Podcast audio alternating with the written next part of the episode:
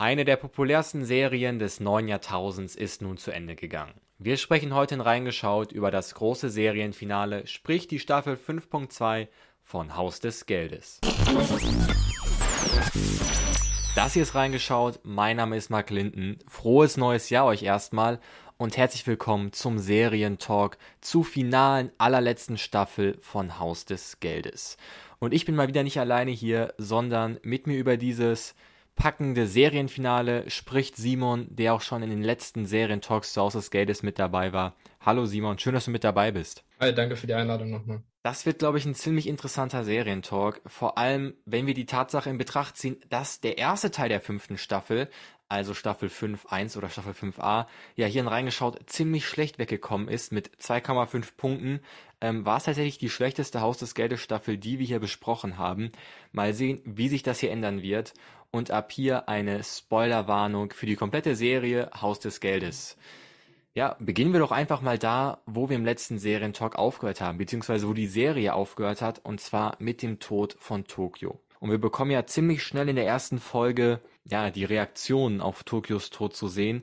Und da muss ich sagen, das hat mir irgendwie ziemlich gefallen, was ich da gesehen habe. Wir haben so eine Bandbreite an Reaktionen, die in der Serie gezeigt wird. Wir hatten irgendwie von Lissabon, die das Ganze ziemlich gefasst aufnimmt, äh, bis hin zu Rio, der natürlich irgendwie außer sich ist und direkt nach Rache und Vergeltung schreit, bis auf Stockholm, die ja durch Tokios Tod so den Rest bekommt. Und auch den Professor sehen wir in seinem seltenen Zustand des, ja, er ist planlos, er ist schockiert, er ist ein bisschen am Schwimmen.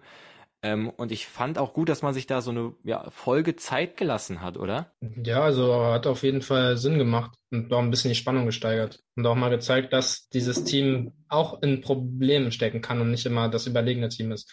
Weil da fängt ja wirklich an, schon in der Szene da, also in der letzten Folge der Szene 5.1a oder wie auch immer wir das nennen, wo Tokio mhm. dann stirbt, ist ja dann klar, jetzt haben die wirklich ein Problem und das Problem löst sich allerdings nicht auf, indem der Großteil dieser Spezialeinheit ausgelöscht ist. Ja, auf jeden Fall. Ich finde auch, ähm, das sind auch irgendwie so die Momente, wo, wo Haus des Geldes so spannend wird. Wenn irgendwas passiert, was unvorhersehbar ist. Also wir hatten das in den letzten Staffeln, wenn irgendwie Gandia, der im Plan des Professors gar nicht vorgesehen ist, äh, auftaucht. Ja, oder Sierra, die dann anders spielt, als der Professor das äh, geplant hat. Genauso halt wie jetzt äh, Tokios Tod, der ja auch Risse einfach ähm, zeigt, die auch, finde ich, ich will jetzt nicht zu viel vorweggreifen, aber auch bis zum Ende der Staffel sich irgendwie durchziehen. Also gerade Stichwort Denver, der ja kurz im Finale nochmal davor ist, ähm, alles zu zerstören, sag ich mal. Direkt in der ersten Folge setzt ein unfassbares Tempo ein. Ähm, und zwar nutzt Alicia Sierra die Gunst der Stunde, sage ich mal, dass Professor für ein paar Minuten nicht mehr er selbst ist, weil er so schockiert ist von Tokios Tod, und sie flieht. Und das hatten wir auch noch nicht so, dass der Professor der, der Verfolger ist, sage ich mal. Dann gibt's ja diese, ähm, ja, diese Autoverfolgungsjagd und auch eine der stärksten Szenen fand ich, die auch, die auch mal Alicia Sierra nochmal gerecht geworden ist als ähm, ebenbürtige Gegnerin des Professors, ähm, wo sie und ich, wie heißt der nochmal, der Gehilfe des Professors. Marseille, ähm, glaube ich. Marseille, genau, wo die beiden Autos ja förmlich gegeneinander fahren würden, würde keiner von beiden abbremsen. Und Alicia Sierra sagt zu ihm über ja diese diese Sprechanlage im Auto, ey, du du bist kein Mörder und ich weiß das. Ähm, und sie, sage ich einfach mal, durchzieht äh, und so entkommen kann. Und auch die Szene, wo die sich dann in dieser Wohnung verstecken müssen, finde ich spannend, wenn wir das erste Mal den Professor so krass außerhalb seines Wohlfühlbereichs sehen. Wenn er improvisiert, finde ich, hat das nochmal noch so eine neue Seite vom Professor. Äh, weißt du, was ich meine? Ja, ich finde es auch gut dargestellt, wie die dann in dieser Wohnung sind und wie man dann ziemlich gut mitverfolgen kann. Man überlegt selber, wie kommt man jetzt aus dieser Situation mhm. raus? Und dann fühlt man direkt mehr mit und man wäre niemals auf die Idee gekommen, sich mit irgendwelchen Leinen irgendwie noch eine längere Leine zu basteln, um irgendwie in den Innenhof sich aus dem fünften Stock abzuseilen mhm. oder dann in eine Wohnung einzubrechen und zu gucken, wo keine Post geleert wurde und sowas, obwohl da eine Katze lebt. Mhm. Und dann dieses Sofa auseinanderzunehmen, ist, finde ich, eine der stärksten Szenen gewesen da. Ja. Wo die ja. sich dann zusammen da drin verstecken und dann noch dieser Clou, dieses Katzenkörbchen oben drauf zu schmeißen. Ja. Also wirklich äh, ja. genial. Fand ich auch gut, weil der entscheidende Unterschied ist ja irgendwie, ähm, wenn wir sonst so die Clues von Professor uns anschauen, die natürlich irgendwie immer einen gewissen Geniestatus haben, aber da können immer so Variablen dazukommen, die man als Zuschauer gar nicht kommen sieht. Irgendwie, wie zum Beispiel, die Sache kommen wir auch später zu, dass die einfach äh, aus Norwegen so eine große, von der Ölplattform so eine Pumpe da haben, so. Da kommst du ja halt nicht drauf als Zuschauer. Aber in dieser Wohnung, die Szene, die du gerade angesprochen hast, da hatten wir wirklich nur die normalen Sachen, die du überall findest. Äh, der Professor kann jetzt nicht irgendwie einen Geheimgang öffnen oder so. Weißt du, was ich meine? Äh, das war auch einer, einer meiner Lieblingsszenen. Was ich auch spannend fand, ich hatte ja ein bisschen Angst, hat glaube ich auch im letzten Serientalk äh, gesagt, dass Sierra so ein bisschen zu Raquel 2.0 wird. Also auch eine, die einfach die Seiten wechselt. Aber ich finde, man hat das ziemlich gut hinbekommen, dass man nie so ganz sagen konnte, auf welcher Seite Alicia Sierra jetzt ist. Es war ja so ein bisschen so eine ja. Zwangsgemeinschaft, aber so richtig äh, konnte man es nicht sagen. Das fand ich ziemlich gut eigentlich. Ja, am Anfang in der letzten Szene von, oder was heißt letzte Szene, in, dem, in der letzten Folge von Staffel 5a, spielen die ja mehr oder weniger zusammen und ihr ist klar, sie kann jetzt nicht alleine dieses Kind da auf die Welt bringen. Hm. Dann entführt sie allerdings wieder den Professor und versucht den bei Murillo ja irgendwie loszuwerden, hm. der aber ja eigentlich gar kein Interesse daran hat, sondern eigentlich hm. nur diesen ganzen Heiß da irgendwie stürmen möchte und alle Verbrecher da tot sehen möchte, weil wenn was hm. rauskommt, ist er derjenige, der da sehr schlecht dasteht wo mhm. der Professor dann wieder entkommt und Sierra mitnimmt und dann diese Szene in dieser, in der Wohnung, wo die dann nebeneinander sitzen auf der Couch und man von beiden so ein bisschen die Fassade bricht, wo mhm. beide nicht mehr beherrscht wirken und Sierra anfängt zu weinen, ja, ja können wir nicht einfach so tun wie eine normale Familie oder Freunde und das ist die einzige emotionale Szene, wo ich sagen würde, die mir mhm. richtig präsent ist, wo der Professor seinen, seinen komplett geplanten Heiß nicht in Betracht zieht, sondern dann sagt, ja, hör mal zu, ich habe in den letzten 24 Stunden zwei Menschen verloren, die mir wichtig sind. Ja. Ich werde nicht so tun. Stimmt, das ist auch, finde ich, eine ziemlich gut gesetzte Szene, weil sie so all dem anderen, was in dieser Serie passiert, so entgegensteht. Wir haben ja sonst in der Serie einen unglaublichen Druck immer und unglaubliche Extremsituationen am Limit. Und da wird tatsächlich für so ein, zwei Szenen so ein ganz normaler Alltag einfach gezeigt, wie die zwei so kochen und dann zusammen äh, beim Essen Fernsehen schauen und so. Das hat schon, hat schon so eine Art im Auge des Sturms sein, finde ich, trifft das ziemlich gut, was diese Szene darstellt. Hat mir auf jeden Fall äh, ziemlich gefallen, die Szene. Und was ich noch zu dem Punkt sagen wollte, eine Szene, die so ein bisschen, die eine ziemlich hohe Bedeutung hat, wie ich finde, aber gar nicht so krass hervorgehoben wird. Und zwar erinnerst du dich, ähm, als Alicia Sierra geflohen ist, die sind in diesem Bauernhaus, in dieser Scheune und stehen sich wie in so einem Western-Duell entgegen, äh, ziehen aufeinander und der Professor ist derjenige, der zuerst auf ähm, Sierra schießt. Aber sie hat ja vorher das Magazin rausgenommen in dem Hauptquartier. Da fand ich, ist so, ist die Rolle des Professors ziemlich ungewöhnlich, weil gerade so in ersten Staffeln war er immer der gesagt hat, wir wollen keine verletzen, wir wollen keine Tote. Äh, und dann ist er derjenige, der zuerst schießt mein Gefühl ist, da ist er so ein bisschen aus seiner Rolle gefallen oder ist die Rolle ein bisschen krass umgeschrieben worden oder wie oder würdest du die Szene anders bewerten, weil es irgendwie, weil er nicht anders konnte? Ich glaube, ich hätte die Szene genauso gemacht, wie sie geschehen ist. Und zwar mhm. aus dem Grund, weil es keine Variable ist, die in seinem Plan drin war. Trotzdem halte ich den Professor nicht für einen Mörder. Und Sarah ist ja, mhm. hat ja kurz davor ihr Kind auf die Welt gebracht und auch als, da kommen wir ja gleich auch noch zu, wo dann das Gold wirklich in Barren dann in den Transportern liegt und dann die Polizei in Anführungszeichen kommt und er dann auch direkt sagt, keine Waffen und sich auch dann dahinstellt und sagt, nein, wir nehmen diese Waffen jetzt nicht. Wir verrichten hier kein mhm. Blutbad an und auch immer sonst darauf sehr erpicht ist, dass keiner zu Schaden kommt. Fand ich auch krass. Ich hätte nicht damit gerechnet, dass er abdrückt. Vor allem, mhm. ich weiß auch gar nicht, wohin, also er hat auf sie, auf sie wirklich gezielt und nicht irgendwie nur auf den Arm oder auf den Bein oder sowas. Mhm. Also ja. war schon eine starke Szene, aber ich muss auch sagen, ich fand's stark von Sierra, weil das wieder gezeigt hat, wie krass sie ihn einschätzen kann. Ja, dass sie auch ähnlich weit vorausdenkt wie der Professor, wie sie das, äh, die Munition aus dem Magazin genommen hat. Obwohl ja jede Sekunde bei ihr, sag ich mal, wichtig war auf der Flucht. Ja, wie gesagt, das fand ich ein bisschen sehr untypisch für den Professor. Aber wir kommen nochmal später zu, weil ich, ich spoilere jetzt schon mal hier meine Theorie an, die ich hier am Ende ein bisschen ausführen würde. Ich finde, der Professor hat einen der, der schlimmsten Charakter in der Serie. Äh, genau, noch ganz kurz dazu, äh, finde ich, ich glaube, da sind wir uns einig, die dümmste Aktion die Tamayo gemacht hat, war ähm, nicht auf den Deal von Alessia einzugehen, den Professor gefangen zu nehmen. Ich meine, dann wäre die Sache ja gelaufen. Das hätte, sollte er auch langsam durchschaut haben, so dass das, das der Kopf ist und dass die in der Bank ja auch irgendwie verloren ohne ihn sind. Genau, gehen wir nochmal zurück in die Bank. Stockholm verliert ja so ein bisschen die Beherrschung. Finde ich eigentlich gut, dass man das weiter verfolgt hat. Ich finde, damit hat man gesehen, die Leute sind am Limit da drin. So, es kann jetzt nicht mehr viel kommen. Es rein menschlich sind bei manchen Leuten bei Rio, bei Stockholm schon so die Eskalationsstufe ist schon so ganz, ganz oben. Ähm, und das fand ich ziemlich stark zu sehen. Ich weiß nicht, was hältst du von dieser, von dieser Dreiecks-Liebesgeschichte, die da noch reingebaut worden ist? Du meinst mit Manila? Genau. Ich fand's unnötig. Also es war wirklich unnötig. Also es war schon so, dass Stockholm halt für mich das schwächste oder psychisch schwächste Mitglied in dieser Truppe war. Mhm. Und es eigentlich klar war, dass die richtig schon Probleme hat wegen Arturo, dass sie den da umgebracht hat, aber auch wiederbelebt. Und mhm. dass sie dann davon Flashback bekommt, dass lebt erste der Mal. eigentlich noch? Der lebt, lebt der, der lebt. Ja, der ah, lebt. Okay. Sieht man aber gar nicht mehr, ne? Nee, den sieht man zum Glück nicht mehr. War meiner Meinung nach einer der unsympathischsten Charaktere in der, in der ganzen Serie. Ja.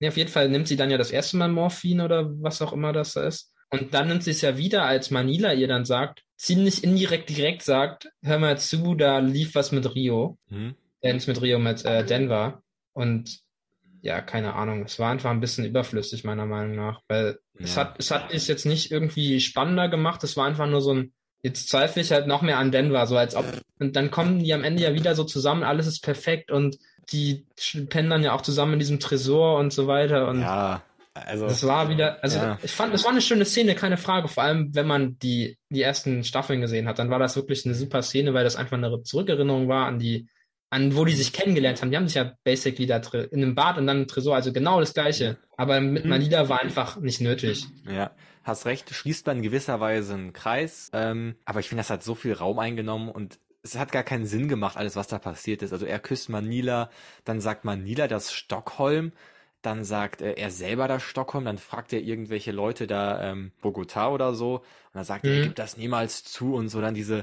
richtig komische ähm, Nummer, wo die diesen Mat Matisse oder so, kann das sein? Ja. Matisse naja, auf jeden Fall, glaube ich. Diese, ich fand die Szene, wo die mit der Namenswahl auch sehr unterhaltsam.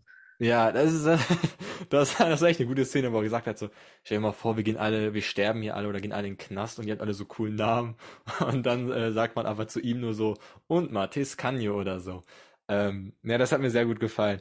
Ähm, ja, auf jeden Fall die ganzen Szenen, dieses ganze Liebesdreieck hat da gar nicht reingepasst und ähm, das einzige Gute war der äh, starke Alice Merton Song, der glaube ich gespielt worden ist. Ähm, ich, als die da in diesem Tresor waren, habe ich sogar nachher, ich habe in ihrer Story gesehen, dass bei Shazam oder ähnlichen Apps, wo du halt so Lieder erkennen kannst, äh, weißt du, was ich meine? Mhm. Ähm, dass der irgendwie global zu den ähm, meistgesuchten Songs zählte, was irgendwie auch auch krass ist, so, wenn ein Song in, House of Geldes kurz gespielt wird, so, äh, dass er nochmal ganz anders gepusht wird. Ja, auf jeden Fall. Aber das ganze Liebesding, naja, na, st stellen wir, stellen wir mal so ein bisschen dahin. Kommen wir dann zum Befördern äh, des geschmolzenen Goldes aus der Nationalbank. Ich muss sagen, es hat mich jetzt nicht überrascht, dass die das irgendwie rauspumpen. Also ich glaube, da hatten wir schon auch ziemlich am Anfang drüber gesprochen. Ich glaube, zu Staffel 3 oder 4 oder so. Darauf wird es hinauslaufen. Oder hatte ich das jetzt komplett nochmal vom Hocker gehauen? Nee, also mir war auch relativ klar, dass sie das rausbekommen. Was ich auch cool war, fand, waren die Rückblenden, die einfach ja schon fünf Jahre vorher, wo die diese Pumpe da besorgen.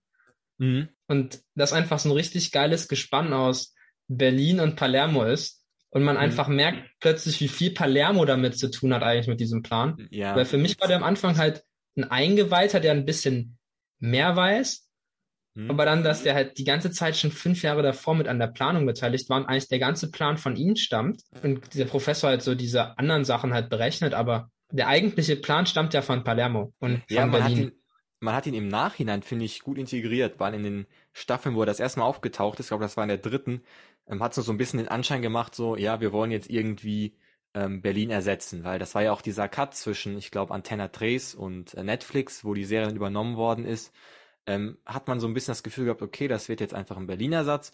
Aber man hat ihm im Nachhinein hat man ihm noch eine Story auch durch diese Rückblenden gegeben, dass er dann ziemlich gut reingepasst hat und man auch einen Unterschied zwischen den Charakteren äh, gezeichnet hat. Das hat mir sehr gut gefallen. Ja, aber ich fand, man hat das so ein bisschen gerettet, so, ja, okay, ihr pumpt das aus der Bank, das wäre mir jetzt auch irgendwie eingefallen. Ähm, aber dass sie das ja ähm, flussaufwärts pumpen, fand ich war eigentlich der eigentliche Clou der ganzen Sache Weil ich meine, Mhm. es war ja auch klar, dass die Polizei äh, da irgendwie draufkommt. Also wie die wirklich von, von Klärwerk ähm, zu äh, Talsperre, zu Regenwasser, Überlaufsbecken ähm, gefahren sind. Das war schon ziemlich clever, muss ich sagen. Und mal wieder hatte die zündende Idee, ähm, wie heißt er nochmal? Der, äh, mit der mit der Brille, der ehemalige, Ja. äh, du weißt, wen ich meine, den wir auch schon. Ähm, Ja, der ehemalige Partner von Raquel. Ja, genau, genau. Äh, der hat das ziemlich, äh, ziemlich clever erkannt. Da war es ein bisschen zu spät. Wir kommen aber ähm, später zu diesem immensen Plot-Twist. Was ich noch sagen wollte, glaube tatsächlich, vielleicht kann das mir irgendjemand mir bestätigen, ich glaube, diese Regenüberlaufsbecken, die unter der Erde sind, ich glaube, dass die unfassbar imposant sind einfach, wenn du da so drinnen stehst. Die sind ja teilweise sind die ja riesig. Also so Die größere müssen ja Städte haben die. Ich glaube, man hat ein paar Shots so gesehen. Äh, das ist, glaube ich, schon beeindruckend, Schon wenn man groß. da ist. Kommen wir zu Berlins Rückblenden. Da hatten wir auch einige dabei und ähm, jetzt hat Netflix ja auch so bekannt gegeben, warum das so sein könnte, weil wir bekommen ja ähm, ein Berlin-Spin-off. Äh, ich glaube, das ist schon bestätigt. Ich fand es irgendwie spannender als im letzten Teil, weil man, also beziehungsweise in 5.1, da hat man die Rückblenden gebraucht, um die Frau nochmal vorzustellen. Also seine, ja, seine Ehefrau, die haben ja geheiratet in der Staffel davor in den Rückblenden und seinen Sohn so vorzustellen. Man hat da diesen Diebstahl in diesem norwegischen oder dänischen Museum ähm, getätigt. Und jetzt fand ich, haben die Sachen so ein bisschen Tempo reingebracht. Also gerade wie der Sohn dann mit, mit der Ehefrau, äh, mit der neuen Ehefrau seines Vaters zusammenkommt. Das, äh, also sind ja schon spannendere Geschichten, die da erzählt werden, fand ich. Ich fand, ich fand diese Stories, diese Rückblenden mit Berlin, fand ich in 5.1 schon ziemlich cool. Aber Mhm. jetzt haben die irgendwie nochmal so ein bisschen mehr da reingebracht, finde ich. Es waren mega interessante Szenen und dann in 5.1 schien sein Sohn ja relativ, ja, ich mach, was du sagst. Und in 5.2 ist dann, ja, ich bin übrigens so mit deiner Frau zusammen. Und wo Berlin sich dann festnehmen lässt, weil er in dieser Bar randaliert. Ja, Äh, Und das Ja. auch dann das einzige Mal ist, wo er gefasst wird. Ja, ist auf jeden Fall meiner Meinung nach eine ziemlich coole Szene und ich glaube leider dadurch, dass das wirklich Tatjana ist, die dann auch in Staffel 4 gezeigt wird, ist, glaube ich, klar, dass sie ja leider nicht ja. die Mutter von Berlins Kind ist. Obwohl ich die ja gar nicht so abwegig fand, die Theorie. Also, Also ich finde es nicht endgültig aufgelöst, aber es ist relativ Ah, sicher. Es nein, ist schon also, relativ sicher. Man hat, man hat beide in einer Szene gesehen. Ähm, ich glaube auch der letzte weiß es herbracht. Stimmt, Aber wie gesagt, stimmt, ich fand die ja. Theorie, ich fand die Theorie äh, eigentlich ziemlich stimmig. Jetzt, äh, ja, wirklich vielleicht bis zur Staffel, wo man beide gleichzeitig gesehen hat. Also, dass man die Freundin das erste Mal, Tatjana das erste Mal in der primären Handlungszeit sieht, äh, fand ich das eigentlich einer der, der sinnvollsten Theorien überhaupt. Ich kann mir vorstellen, vielleicht haben die auch mit dem Gedanken ein bisschen gespielt. Ja, wie gesagt, ich fand, ich fand es auch ziemlich spannend und ich fand, es hat auch, es war auch stimmig, wie man den Sohn gezeichnet hat. Dass das schon rausgekommen ist, das ist irgendwie der Sohn von Berlin. So, Und auch, dass er, sag ich mal, dann die Frau von Berlin, ähm, dass die beiden so zusammengekommen sind, das passt auch. Also das hätte ich auch Berlin äh, und seinem Vater so zugetraut. Weißt du, was ich meine? Ja, genau, genau, genau. Ähm, das ist so ein bisschen so der, der Schüler ähm, schlägt seinen Meister-Moment, äh, den wir gesehen haben. Das fand ich schon sehr gut. Ähm, ja, die Sache mit Norwegen. Äh, ich glaube, die war sehr wichtig. Also sowohl die Pumpe als auch dieses Wikingergold zu stehlen. Weil bei Ja. dem Wikingergold geht es ja darum, das gegen billige Fake-Imitate zu ersetzen. Und genau Ah, das ja, passiert ja, in der das Bank. Sinn.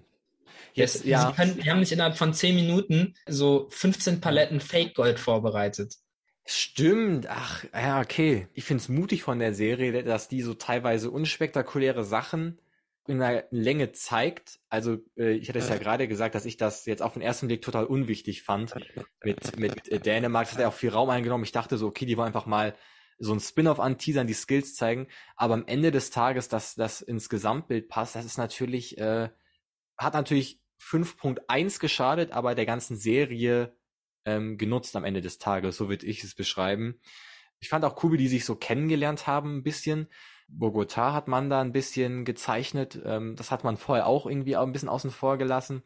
Der Trick war jetzt so, so mittelgut. Also, weißt du, was ich meine? So, wir müssen die Maschine zur Reparatur mitnehmen. Oh ja, gut. Ähm, na, wo ist Peter Gieser, wenn man ihn braucht?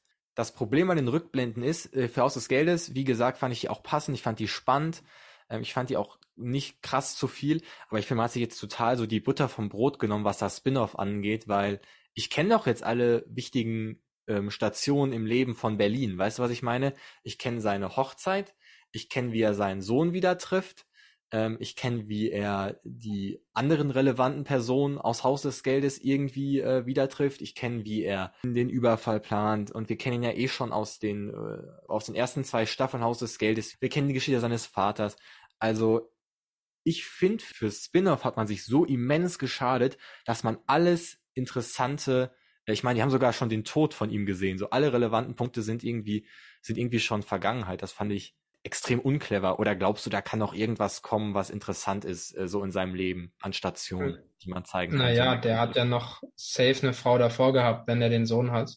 Das kam mir auch zur Sprache, dass der Vater ja bei dem Bankheist mhm. früher gestorben ist und dass deswegen ja auch einer der Gründe offiziell ist, warum mhm. die diesen Heist überhaupt machen. Ähm, wo am Ende für mich aber sehr stark Zweifel aufkommen bei einem Gespräch zwischen Raquel und dem Professor, was du mhm. auch meintest mit schlechten Charaktereigenschaften.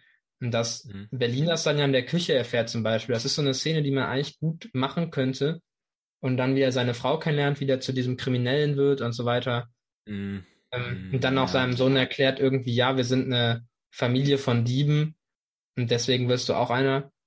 Ja, aber das, das fand ich, das ist natürlich so das einfachste und finde ich auch unsinnvollste, was du als Grund angeben kannst. Also wir können ja mal über diese Rückblende sprechen gefühlt kannte man die Geschichte vom Professor und seinem Vater doch irgendwie schon.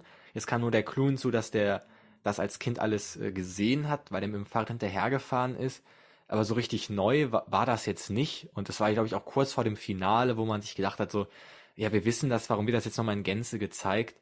Und ich finde also die Begründung irgendwie, äh, Diebstähle liegen in unserer Familie, ist wirklich irgendwie eine selten dumme Aussage vom Professor, finde ich, oder? weiß ich nicht. Ich würde sagen, der trägt das Vermächtnis seines Vaters halt bis zum Schluss aus, weil er es, weil er es, weil kann so. Ähm, aber diese Szene, ich hätte jetzt auch nicht viel Bedeutung zugemessen. Allerdings war der Professor als Kind natürlich wieder exkludiert vom Heist, also er hatte irgendwie eine Sonderstellung, die er ja auch jetzt hat, mhm. als er auf der Flucht ist, und die anderen sind wieder in der Bank. Und die Frage ist, wie bekommen wir die da raus? Und die Leute, die an sich haben die das Geld, das hat sein Vater ja dann auch und wird mhm. dann aber kurz davor, weil er zu ihm schaut, mhm. erschossen. Und dass das vielleicht man irgendwie so projizieren könnte, dass die auf die Anweisung vom Professor ja. warten und deswegen diesen Absprung nicht ja. schaffen. Und es sind aber in beiden Fällen ja die emotionalen Momente, die die zum Scheitern bringen. Also in der Rückblende der, der Blick zum Sohn, vielleicht auch das Verbundene damit, ja, äh, schlechtes Gewissen, was man dann bekommt, so ey, ich riskiere hier irgendwie von Überfall zu Überfall mein Leben, obwohl ich Kinder habe, äh, etc. etc. Und bei Haus des Geldes ist es ja irgendwie ähnlich. Ich meine, wie konnte Alicia Sierra äh, fliehen, weil, weil der Professor einen emotionalen Moment hatte, weil, weil Tokio gestorben ist. Also da, da sind ja irgendwie schon Connections, aber ich, ich fand diese Begründung irgendwie so sehr nach keine so ein bisschen, bisschen einfach, einfach herangezogen. Kommen wir aber mal zu was Positivem. Und zwar fand ich den heftigsten Plot-Twist in Haus des Geldes ever. Also, ey, da dachte ich mir, jetzt ist Haus des Geldes wieder nach dieser schwachen 5.1 zurück wie noch nie.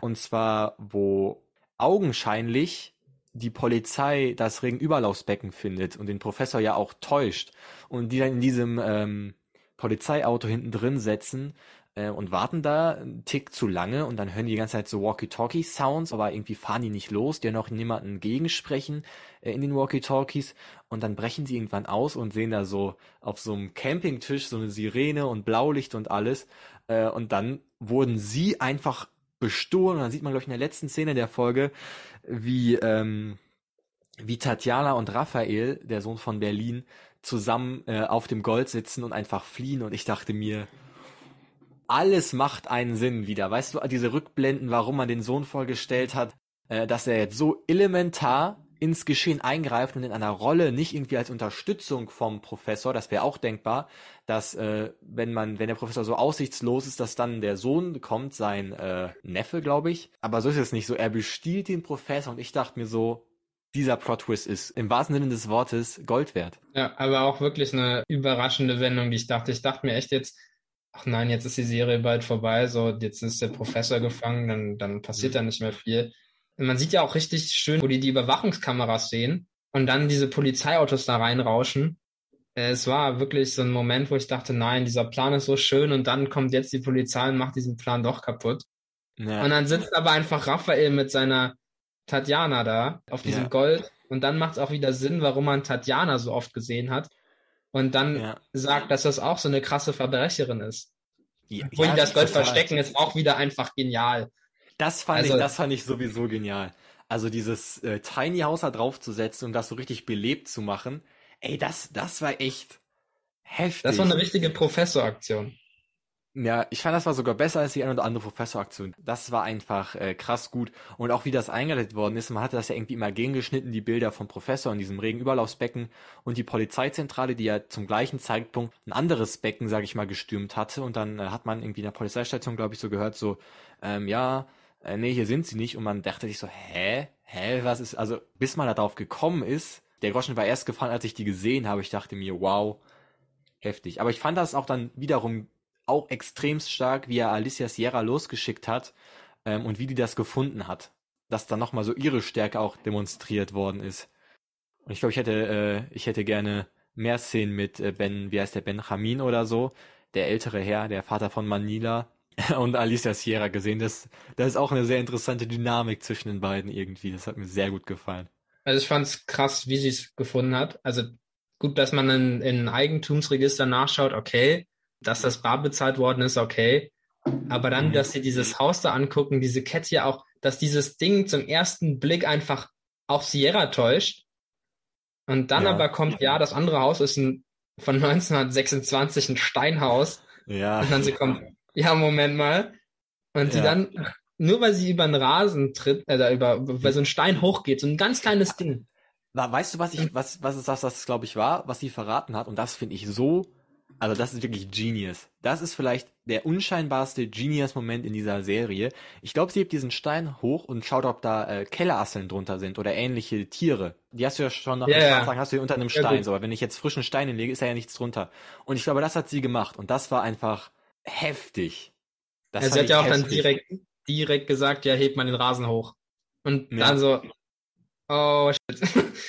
Gleichzeitig passiert ja in der Bank auch riesen, riesen Drama. Und ich finde mhm. eigentlich nicht der, der größte optische Coup ist auf jeden Fall, dass sie dieses Tiny House auf dieses Gold setzen. Definitiv. Aber ich finde, der krasseste Teil am Plan ist, dass dem Professor bewusst ist, was mit der Ökonomie dieses Landes passiert, wenn bekannt ja. ist, dass dieses Gold nicht mehr da ist. Und dass ja. das, dass das das Rausticket für alle Insassen ist. Das ist, aber da, da kommen wir noch später zu, zu diesem anderen Finale einfach. Ähm, äh, kommen, wir, kommen wir später zu. Wie gesagt, also dieser Plot-Twist mit dem Haus, das Haus finden, äh, das alles großartig. Man hat das so ein bisschen komisch gelöst, weil man vielleicht auch keine Lösung dafür haben konnte. Der Professor hat einfach ähm, Alicia so einen Zettel mitgegeben und äh, die hat den dann äh, an Raphael weitergegeben und dann haben die das Gold irgendwie bekommen.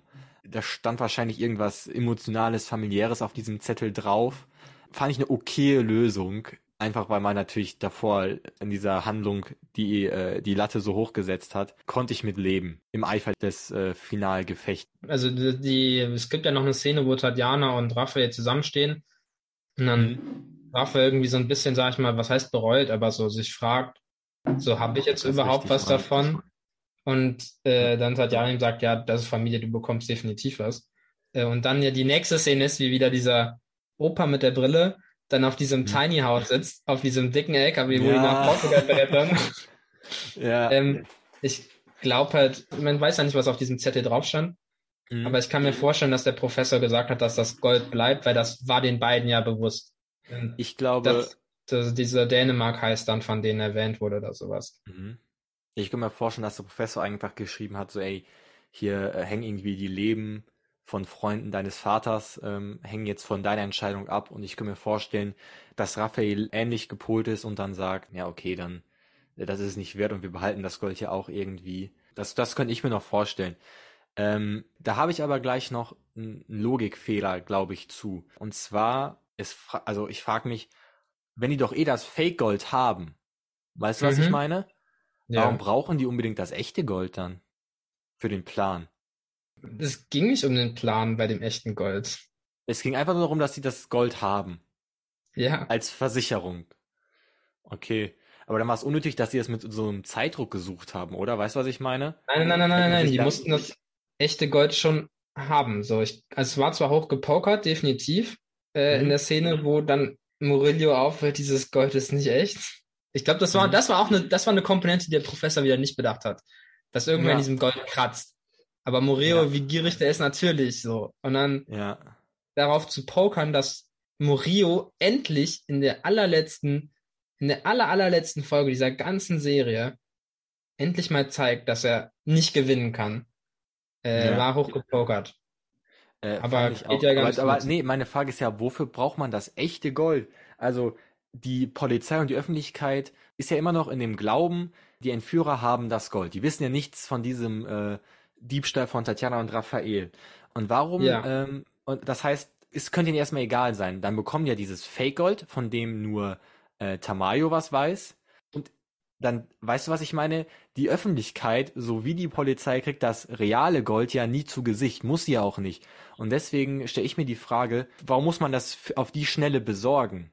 Das ist, das ist meine Frage. Ich glaube, das war unnötig. Man hat das natürlich gemacht, um das noch in die letzte Folge zu kriegen, in die Serie zu kriegen. Aber richtig notwendig, glaube ich, war das, war das nicht zu dem Zeitpunkt. Das ist so meine Theorie. Weiß ich nicht. Also weiß ich wirklich nicht. Aber wie gesagt, das Finale war ja irgendwie so voll beladen, da, da fallen einem so kleine Sachen, fallen dann, also sind nicht mehr so relevant, finde ich. Kommen wir jetzt auch mal zu diesem Finale, was über zwei Folgen ging, was ja fast schon die Hälfte ist von diesem letzten Teil der fünften Staffel. Und zwar ähm, die Stürmung der Bank. Also ich fand, muss man erstmal sagen, ich fand äh, die Idee, dass wieder dieses trojanische Pferd mäßig wir eine der ähm, Soldatinnen in den Lüftungsschächten ähm, hatten, so ein bisschen ähm, als wäre es äh, Weihnachten und 80er Jahre Actionfilm. Das hat mir sehr gut gefallen. Klar, wir hatten das bei Gandhi ja auch, aber ich frage mich, ey, warum nicht nochmal machen? Das hat ja, hat ja einfach Spaß gemacht. Ähm, und ich war dann so ein bisschen, auf der anderen Seite war ich überrascht, dass es dann doch zu diesem Punkt gekommen ist, auf den es ja hätte seit der allerersten Folge hinauslaufen können. Und zwar, dass die Polizei äh, diese Bank stürmt.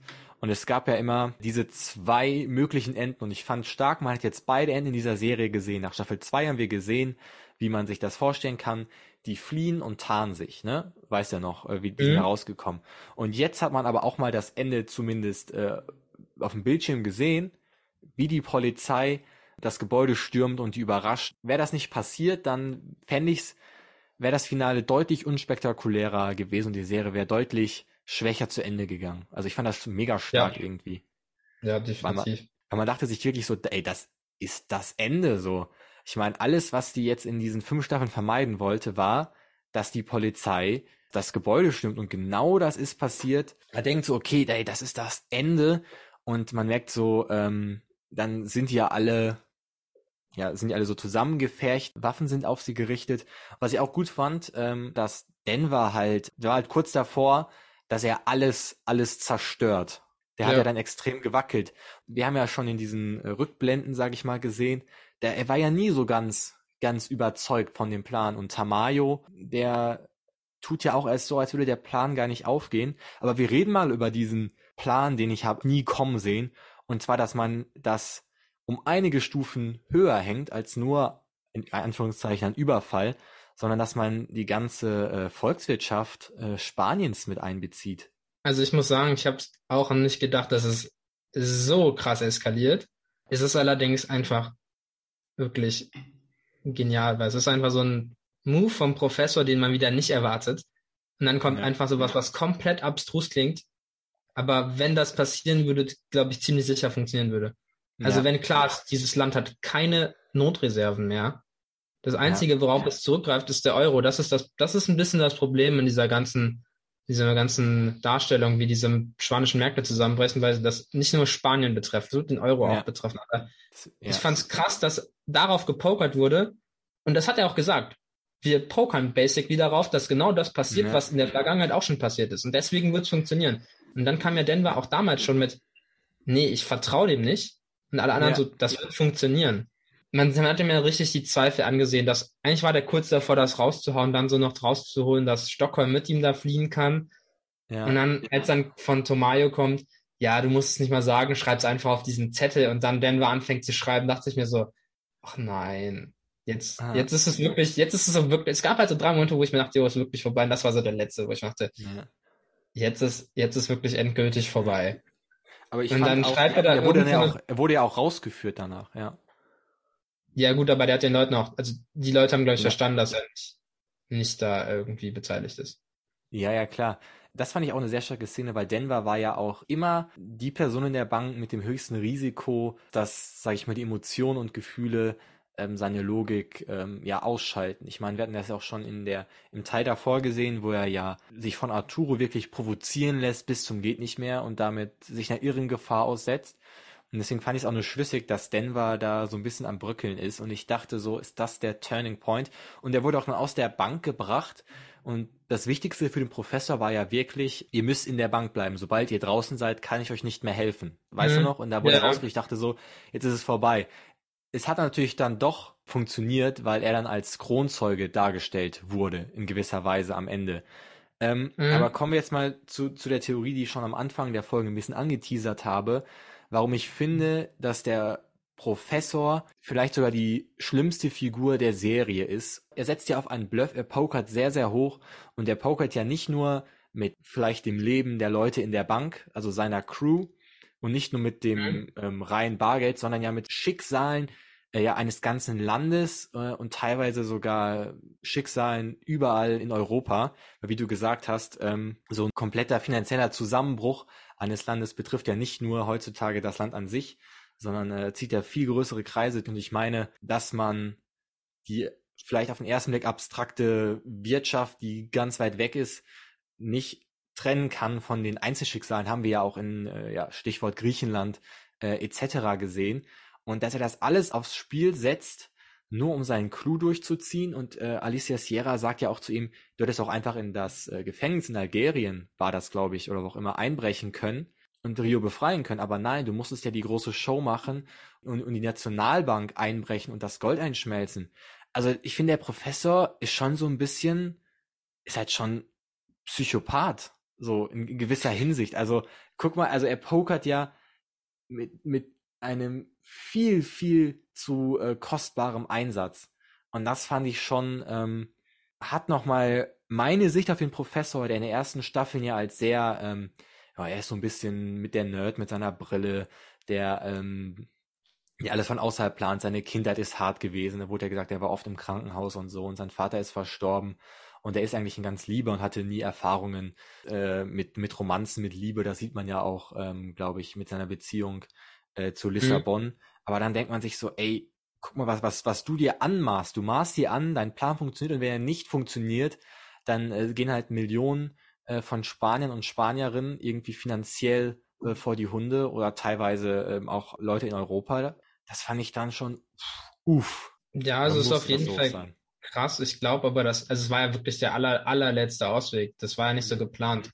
Und es wäre ja geplant, dass, dass einfach, das heißt, Leute fliehen, so. Es sollte halt intern gehalten werden, aber als dann halt klar war, die kommen da so nicht raus und die dann anfangen, diese Bojen und sowas auf so einem Schiff zu versenken und dann diese, diese Küste da mit diesen dicken äh, Spezialschiffen abgesucht wird, dann war ja da war es halt wirklich zu spät. Und dann war ja auch dieser Plan eingeläutet, sag ich mal. Und dann dieses Gold aber halt auch innerhalb von zehn Minuten zurückzubringen, ja. hat das, glaube ich, dann auch wieder halt schon realistisch gemacht, sodass es halt nicht, ja. nicht mega wichtig war. Aber wie du meinst, man hätte einfach in Algerien einbrechen können und Rio befreien können. Aber nein, ja. stattdessen ging es wie die ganze Zeit, wie seit Staffel 1, mhm. er möchte in diese dämliche Nationalbank, weil sein Vater mhm. dabei draufgegangen ist und diesen. Plan endlich durchziehen. Sein Opa hat das ja auch nicht geschafft, glaube ich. Ja, also seine Motive sind nicht edler Natur, muss man irgendwie sagen. Also man merkt ja auch die ganze Staffel, äh, die ganze Serie, äh, sieht man ja, er steht halt irgendwie auch auf diese Show. Ich meine, ähm, die, die Gruppe der Bankräuber äh, inszenieren sich ja auch gerne mit diesen roten Anzügen und so und sie machen ja auch immer wieder so Live-Übertragungen. Ich glaube, in der Staffel davor geben sie sogar ein Fernsehinterview in der Bank und so.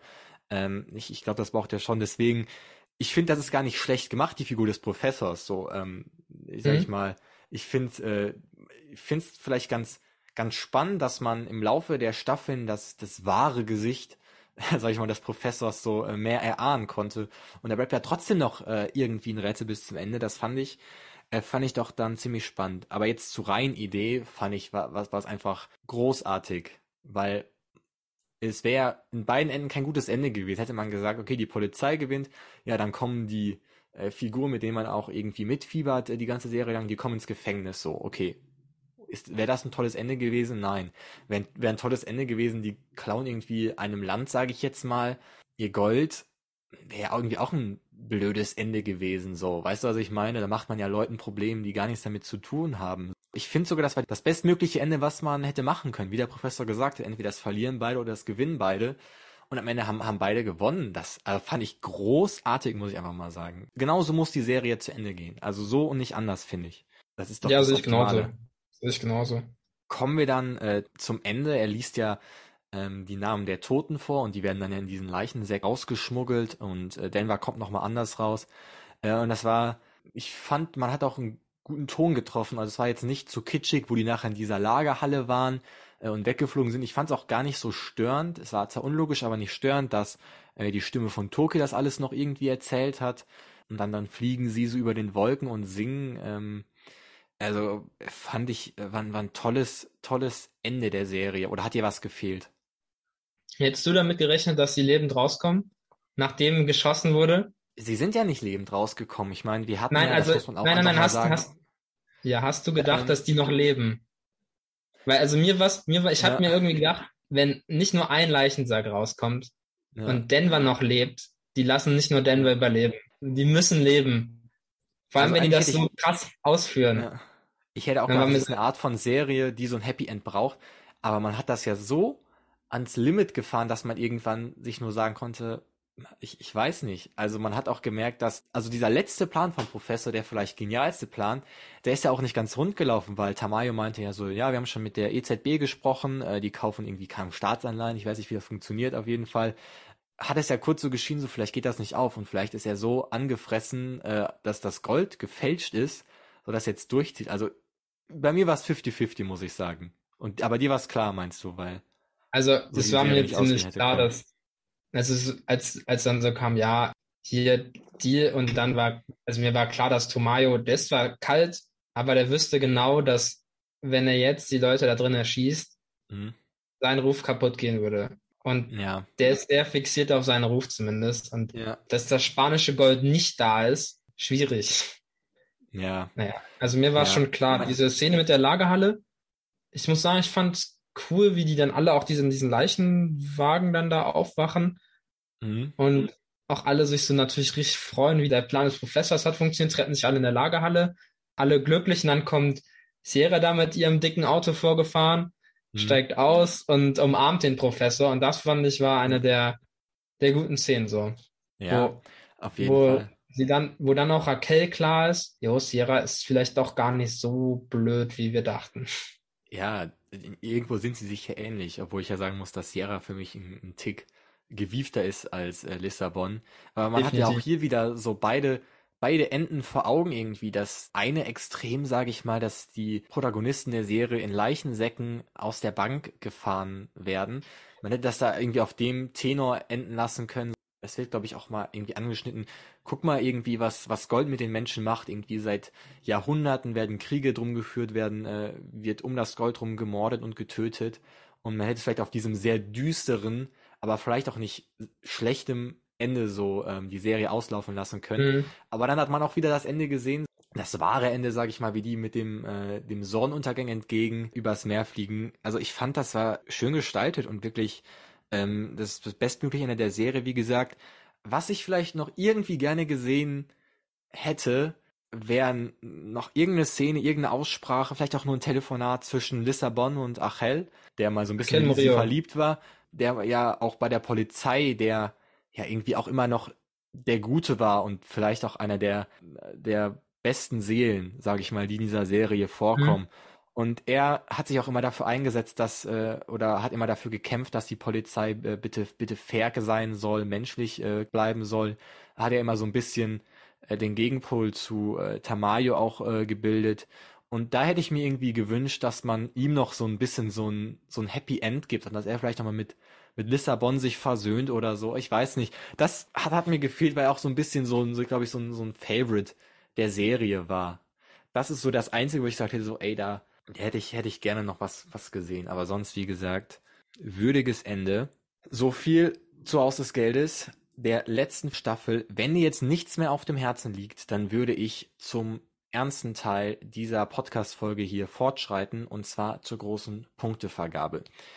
Für alle, die das nicht kennen, wir vergeben am Ende jeder Folge Punkte. 0 ist das schlechteste und 5 ist das Beste für die Staffel. Der Durchschnitt dieser Punktzahl ist dann relevant für das große Reingeschaut Weihnachtsspecial. Dort ranken wir nämlich alle Serien, die wir dieses Jahr besprochen haben. Euch ist übrigens noch gesagt, dass ihr Haus des Geldes auf Netflix sehen könnt. Möchtest du anfangen? Soll ich anfangen? Äh, wie ist dir lieber? Ja, ich mach mal den Gastvortritt. Dann kommt dein qualifiziertes Urteil danach. Kunde ähm, ist König, ja. ich muss sagen, ich habe den ersten Teil von Staffel 5 ziemlich schlecht bewertet, weil es mir einfach zu sehr in den Kriegsfilm ja. reingegangen und zu wenig Tricks vom Professor und der Bande dabei waren. Und dieser Teil war einfach so genau wie die ersten zwei Staffeln mit mega krassen Tricks und Wendungen, die man nicht hat kommen sehen. Es waren Messen auf Augenhöhe zwischen beiden Parteien, vor allem mit Sierra. Ja. Und das Ende war auch nicht mega kitschig und definitiv nicht abzusehen. Aber es ist halt einfach trotzdem irgendwie noch so dieser blöde Beigeschmack von dem ersten Teil der Staffel 5 dabei. Dementsprechend ja. vergebe ich dafür vier von fünf Sternen. Vier von fünf Punkten, das ist nicht schlecht. Ich muss sagen, ja, diesen Beigeschmack hatte ich auch so ein bisschen. Ähm, ich finde, man muss einfach sagen, man hat diese ähm, Staffel einfach an einer extrem unglücklichen Stelle geteilt. Ich glaube, hätte man die äh, hätte man die am Stück rausgebracht, wäre das Urteil anders gewesen. wie gesagt, die 5, äh, 5a fand ich extrem schlecht. Ich fand, wir haben jetzt aber in dieser Staffel eine sehr, sehr deutliche Besserung, haben wir auch gerade an einer Punktzahl gesehen. Ich finde, man hat so eine Art Best-of aus allen Staffeln Haus des Geldes ähm, gezeigt. Wir sehen den Professor schwimmen. Wir sehen wieder so ein trojanisches Pferd, äh, so ein Gandia 2.0. Äh, wir haben wieder so eine Liebesgeschichte mit drin, die ich jetzt ziemlich äh, unnötig fand. Wir hatten wieder Risse, auch innerhalb der Gruppe des Professors. Wir hatten, fand ich, einen der größten Plot-Twists, den wir jemals in Haus des Geldes hatten. Und wir hatten ein überraschend gelungenes Ende. Deswegen würde ich ähm, Haus des Geldes der fünften Staffel Teil 2 ebenfalls vier Punkte geben. Und da muss äh, man nicht Mathe studieren, um zu sehen, dass das äh, im Durchschnitt vier Punkte sind. Und damit ist das Großhaus des Geldes Finale tatsächlich auf Augenhöhe mit der Staffel 4. Damals hatten wir 4,08 Punkte gegeben und auch ja mit Staffel 3, die 4,25 Punkte bekommen hat. Ähm, ja, sag ich mal, so im, im gleichen Bereich. Fand ich dann doch sehr stark. Hat mir Spaß gemacht zu gucken. Ich muss sagen, ich bin gar nicht so gehypt auf die Berlin-Serie, weil wir, glaube ich, da viele schon gesehen haben. Aber ähm, ja, vielleicht haben wir uns ja dazu auch nochmal reingeschaut. Hast du, äh, wenn du jetzt vielleicht äh, nochmal zurück zurückguckst, wir hatten ja auch jetzt schon in mehreren äh, Serien-Talks über das Geld gesprochen, hast du eine äh, favorisierte Staffel, wenn du jetzt mal den Blick zurückwirfst? Ich glaube Staffel 2. Ja, ich glaube, bei mir wäre es auch Staffel 2. Oder, oder vielleicht jetzt der letzte Teil. Ja, das war ja der letzte Serientalk zu Haus des Geldes. Äh, Simon, vielen, vielen Dank, ähm, dass du dabei warst. Es hat mir wie immer sehr viel Spaß gemacht. Wir hören uns äh, bestimmt demnächst mal nicht mehr zu Haus des Geldes. Ähm, eine wirklich krasse Serie, die, glaube ich, auch einfach äh, so ein bisschen die Tür ein Stück weit mehr geöffnet hat für europäische Serien ähm, beim Publikum. Ich glaube, vieles, was danach gekommen ist, hat so ein bisschen den Windschatten von Haus des Geldes genutzt. Deswegen, ja, starke Serie. In diesem Sinne, hört euch gerne die Serientalks zu den letzten Staffeln nochmal an. Es gibt auch hier auf reingeschaut zwei sieben Fakten Folgen zu dem Netflix-Erfolg. In dem Sinne, nochmal vielen Dank an dich, Simon. Euch vielen Dank fürs Zuhören. Bis zum nächsten Mal. Ciao. Ich wünsche euch auch noch einen super Tag äh, und nochmal vielen Dank für die Einladung und das nächste Mal vielleicht beim Berlin Spin-off.